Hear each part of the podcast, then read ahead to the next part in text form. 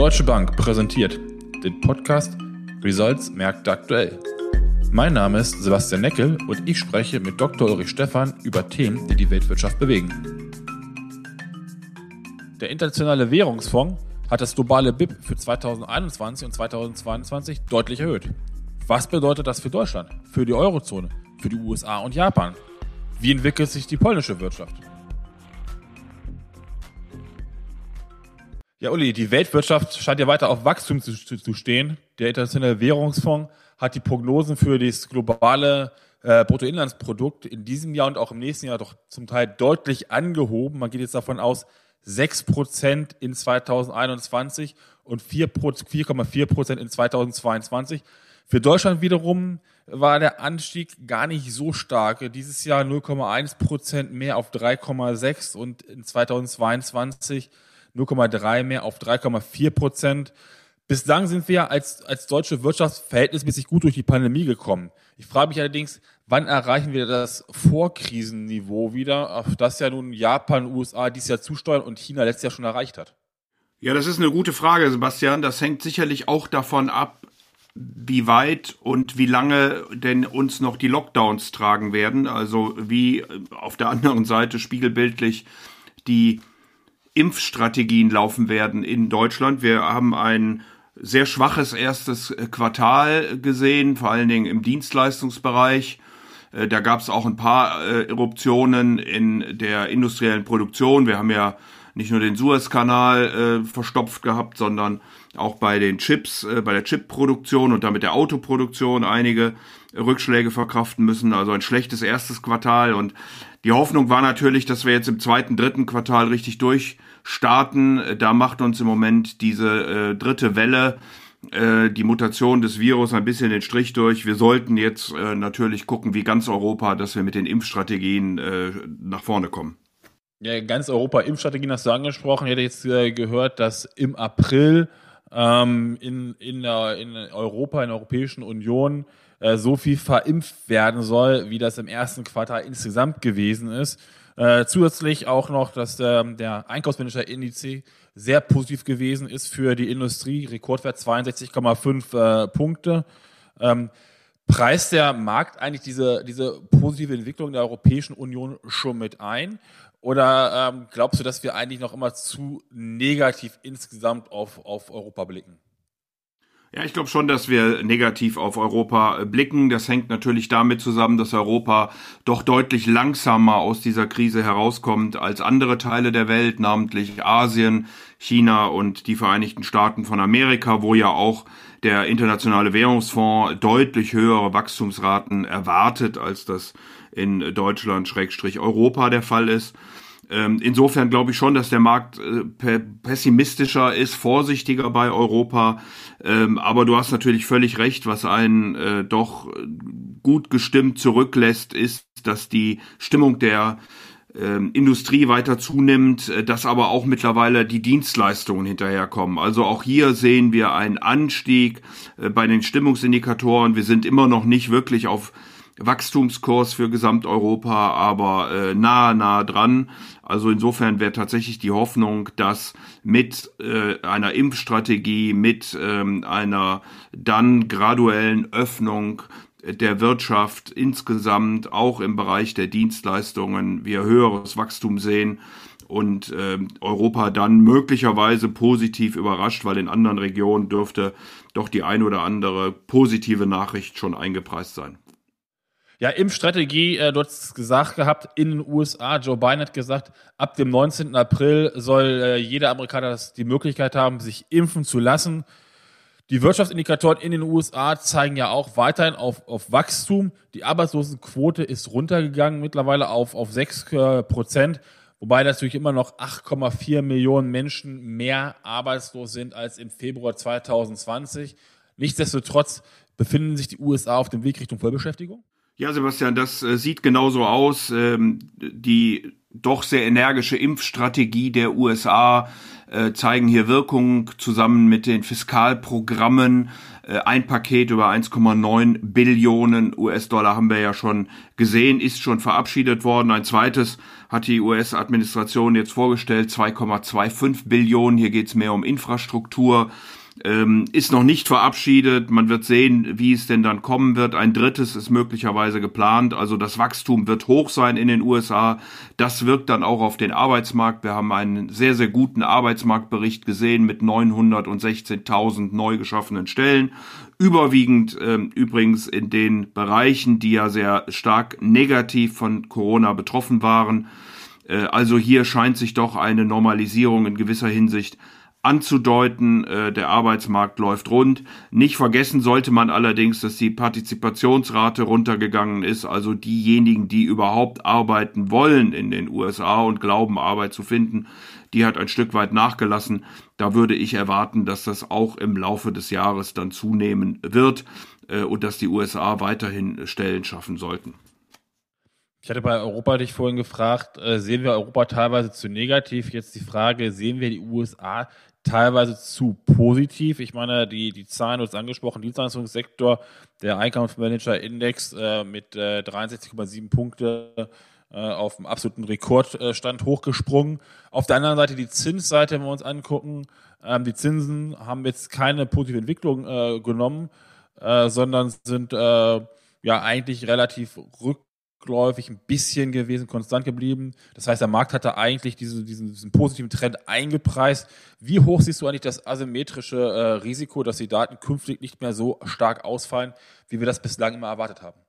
Ja, das könnte ich mir schon vorstellen. Ich meine, was soll besser werden? Äh, die FED hat gesagt, dass sie die Zinsen bis 2024 äh, bei Null lassen wird. Ähm, wir haben riesige Fiskalprogramme, die vorgestellt werden. Wir haben eine Erholung äh, mit äh, eben einer konsequenten Impfstrategie, die auch umgesetzt wird. Äh, das sind alles hervorragende Nachrichten, die eben zu einem hohen Wachstum führen werden. Wahrscheinlich nicht nur in diesem Jahr, sondern auch im nächsten, möglicherweise auch im übernächsten Jahr. Ähm, aber das ist natürlich dann auch irgendwann bekannt. Ähm, und insofern guckt der Markt im Moment, äh, Sebastian, tatsächlich sehr genau, wie denn die Inflation ausfallen wird. Hier werden wir auf der Seite der Erzeuger ähm, in Kürze schon Nachrichten haben. Noch in dieser Woche äh, für die Konsumentenpreise kommt es dann nächste Woche. Äh, hier werden durchaus hohe Zahlen erwartet. Die Konsumentenpreise könnten auf Jahressicht um 2,5 Prozent steigen, die der Produzenten sogar um 3,8.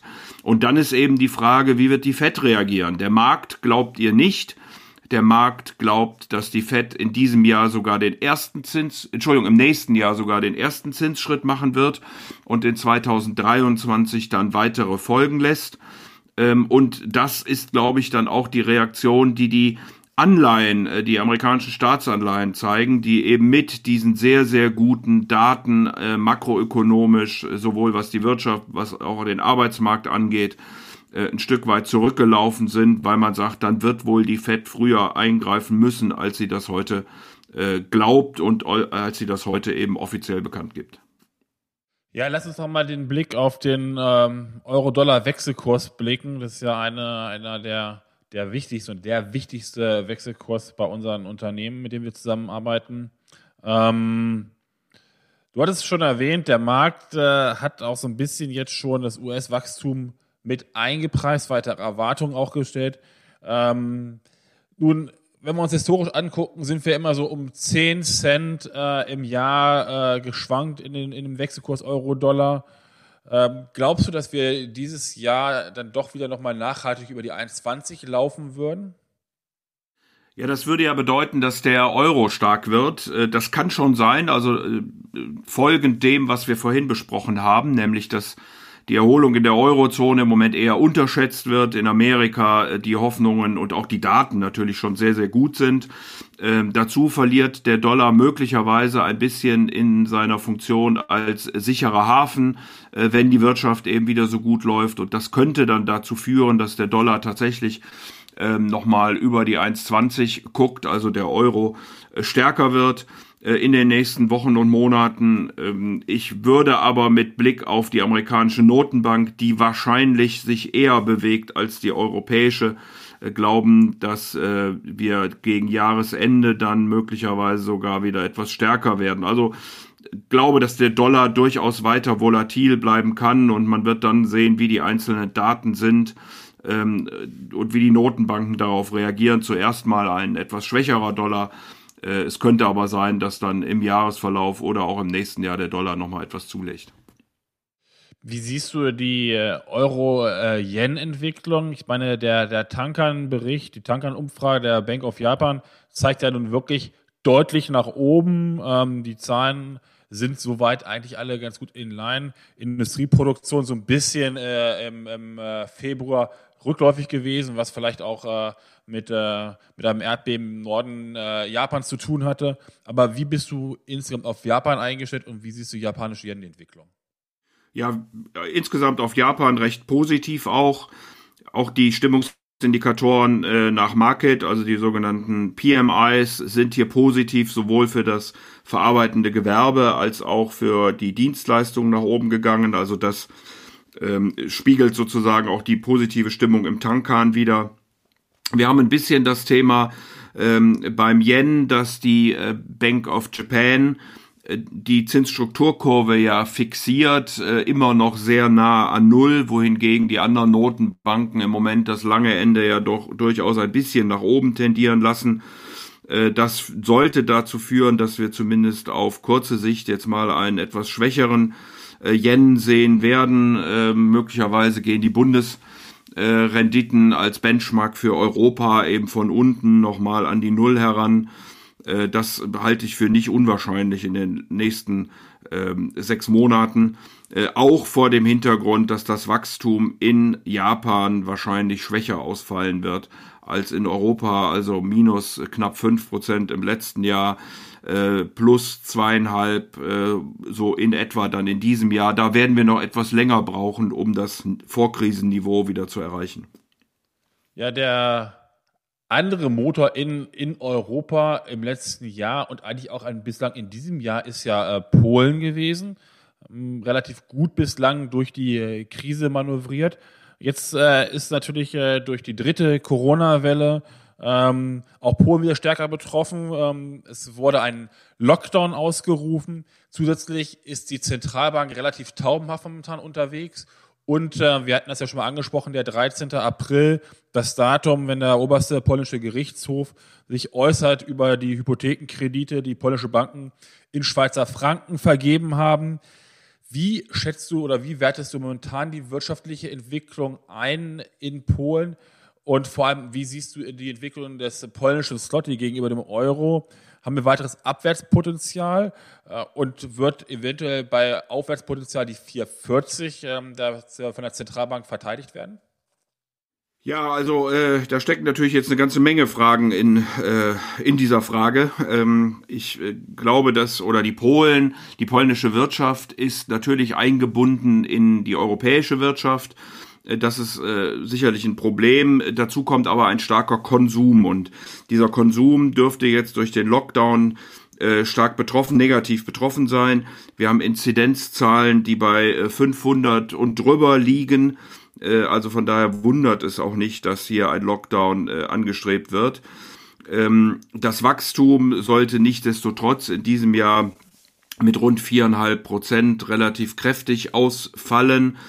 Ähm, trotzdem ist der Slotty auf ein elf-Jahrestief, also das ist schon beachtlich, elf Jahrestief äh, zum Euro äh, gefallen, was wohl vor allen Dingen daran liegt, dass die äh, Notenbank interveniert hat. Sie hat also explizit gesagt und das jetzt nochmal wiederholt, dass ihr ähm, ein starker äh, Slotty nicht äh, gefallen würde und dass man dagegen vorgehen will.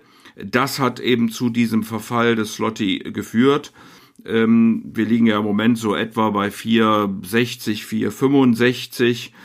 Ähm, wir erwarten, dass äh, der Slotty dann in den nächsten Monaten aber mit ähm, auch hier Impfstrategie, Wiederöffnung der Wirtschaft äh, wieder an Stärke gewinnen sollte und wahrscheinlich auf das Niveau äh, dann innerhalb der nächsten sechs Monate äh, zurückkehren, was wir vor dieser äh, Intervention hatten. Und das waren eben die 440. Äh, die Frage, die du ansprichst, der, äh, das sind ja Frankenkredite gewesen von äh, Polen, insbesondere für den Hausbau. Wir reden über eine Größenordnung von so rund 15 Milliarden Euro, also schon äh, richtig Geld. Da steht am 13. Eine, April eine Entscheidung des obersten Gerichts an, äh, wer denn diese ja, Verluste nach der starken Frankenaufwertung zu tragen hat. Ähm, ich erwarte aber nicht, dass diese Entscheidung gravierende Auswirkungen auf äh, Euroslotti haben sollte. Ja, äh, vielen Dank, Uli, für den heutige, das heutige Update. Ähm, ich glaube, man kann sagen, ähm, die Indikatoren zeigen zwar nach oben, trotzdem ist weiterhin äh, Vorsicht geboten. Ähm, Abwärtsrisiken, die man vielleicht momentan nicht so einschätzt, könnten doch wieder schlagend werden. Überraschungen im Märkte sind immer möglich. Ähm, vielen, vielen Dank für dein heutiges Update.